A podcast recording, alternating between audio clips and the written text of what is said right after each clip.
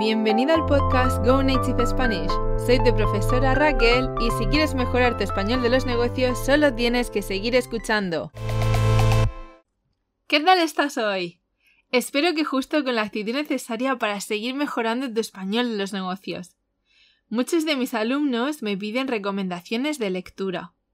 Hoy voy a hablarte de dos expertos en comunicación que nos dan fabulosos consejos para comunicar de forma eficaz en el ámbito laboral. ¿Resulta que tienes que explicar algo a tu equipo la semana que viene? ¿Vas a hacer una visita comercial? ¿Mañana debes exponer algo en una junta de negocios? Si estás escuchando este podcast es porque quieres mejorar tu comunicación en el trabajo y yo quiero ayudarte. Un día, en clase de lingüística, mi profesora dijo una frase que se me quedó grabada. Si no hay respuesta, no hay comunicación, solo información. La repito otra vez. Si no hay respuesta, no hay comunicación, solo información. Piénsalo bien. Comunicación implica interacción, ¿no es así? Si yo te hablo, te doy datos, estadísticas, lo que sea, pero no consigo una respuesta, entonces te estoy informando, pero no nos estamos comunicando. Eso sí, que levante la mano quien no se ponga nerviosa al hablar en público. Nadie, ¿verdad? Da igual que sea una reunión de trabajo en frente de los compañeros que ves todos los días o en la apertura de un gran evento. El episodio de hoy me entusiasma mucho porque durante mi formación académica tuve la oportunidad no solo de estudiar en detalle mi maravillosa lengua materna que tanto amo, sino también de ver las palabras en acción. En la universidad estudié oratoria, el arte de hablar en público con elocuencia, intentando persuadir a tu auditorio. Leí sobre muy variadas estrategias comunicativas, desde las utilizadas por oradores griegos hasta el análisis de diferentes discursos de destacables personajes del panorama actual. Gracias a diferentes experiencias a lo largo de mi vida, también debo decir que yo misma he podido poner estos consejos en práctica en diversas circunstancias. Estas vivencias, junto a mis estudios, me han llevado a comprobar que cualquiera puede ser un gran comunicador si conoce las tácticas adecuadas y los expertos de los que hablo hoy opinan precisamente lo mismo. Antes de nada, quiero aclarar que no me llevo ningún tipo de comisión por hablaros de ellos, ni esto va a ser un episodio publicitario, en absoluto. Os recuerdo que este episodio está dedicado a los estudiantes de español de negocios que buscáis lecturas interesantes y actuales. El primer autor del que quiero hablarte se llama Enrique Yadó.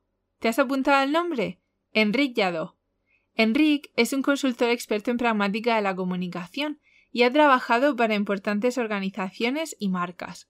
Actualmente este autor tiene cinco libros publicados. El título del penúltimo, tocar con palabras llamó sin duda mi atención. Creo que se trata de un título muy acertado porque evidentemente algo tan intangible como las palabras transforma drásticamente la realidad. Estarás de acuerdo conmigo en que cuando comunicamos, especialmente en nuestra faceta profesional, deseamos poner en la mente del otro nuestra idea. Como comunicadores que somos, todos buscamos producir cambios, ¿no te parece? Así lo afirma Enrique. Al verbalizar nuestro concepto, dice el autor, este entra en la mente de otras personas, y en consecuencia, cuantas más personas tengan tu idea en su mente, más fácil es que esta idea se convierta en una realidad. Lógico, ¿no crees? Si quieres saber mejor quién es Enrique, puedes ver algunas de sus conferencias o presentaciones de libros en su canal de YouTube. Comprobarás lo útiles que son sus sugerencias sobre cómo influir en otros a través de las palabras, especialmente si me estás escuchando y te dedicas a las ventas. La conexión existente entre las palabras y los sentimientos es increíble.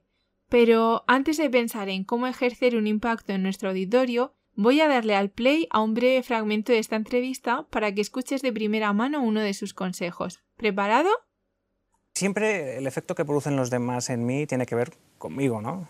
Entonces tengo dos opciones, o considerar que soy yo el que reacciona a lo que me están haciendo y que la responsabilidad está en ese lado, o tengo otra opción que es ver la vida desde la perspectiva de la ley del espejo y considerar que lo que tengo delante es la reacción a lo que yo estoy haciendo.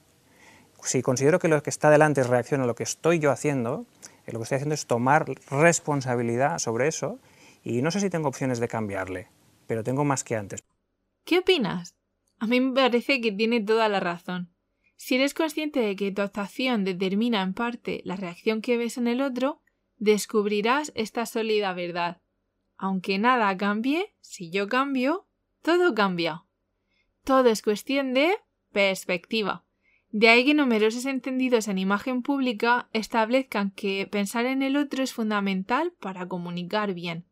Saber escuchar, mostrar interés personal, ser empático, hacer que la otra persona se sienta comprendida, en definitiva. De hecho, nuestro segundo autor para hoy, Mario Alonso Puig, hace de esto el foco de su conferencia El regalo de la comunicación. Mario Alonso Puig, que también cuenta con varios libros en el mercado, estudió en Harvard. Este señor es uno de los máximos investigadores de la inteligencia humana. Ha sido invitado a múltiples programas de radio y televisión, y con razón. Personalmente, su forma de exponer me fascina.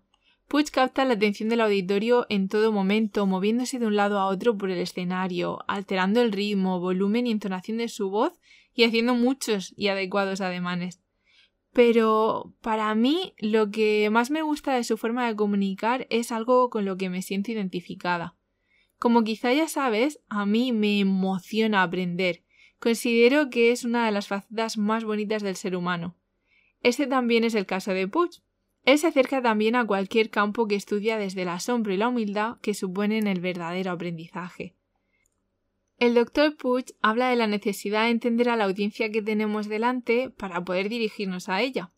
Él especifica tres factores a tener en cuenta a la hora de comunicar a una audiencia. Nuestro mensaje debe ser, en primer lugar, interesante, así que despertar el interés y mantener la atención del receptor es un requisito.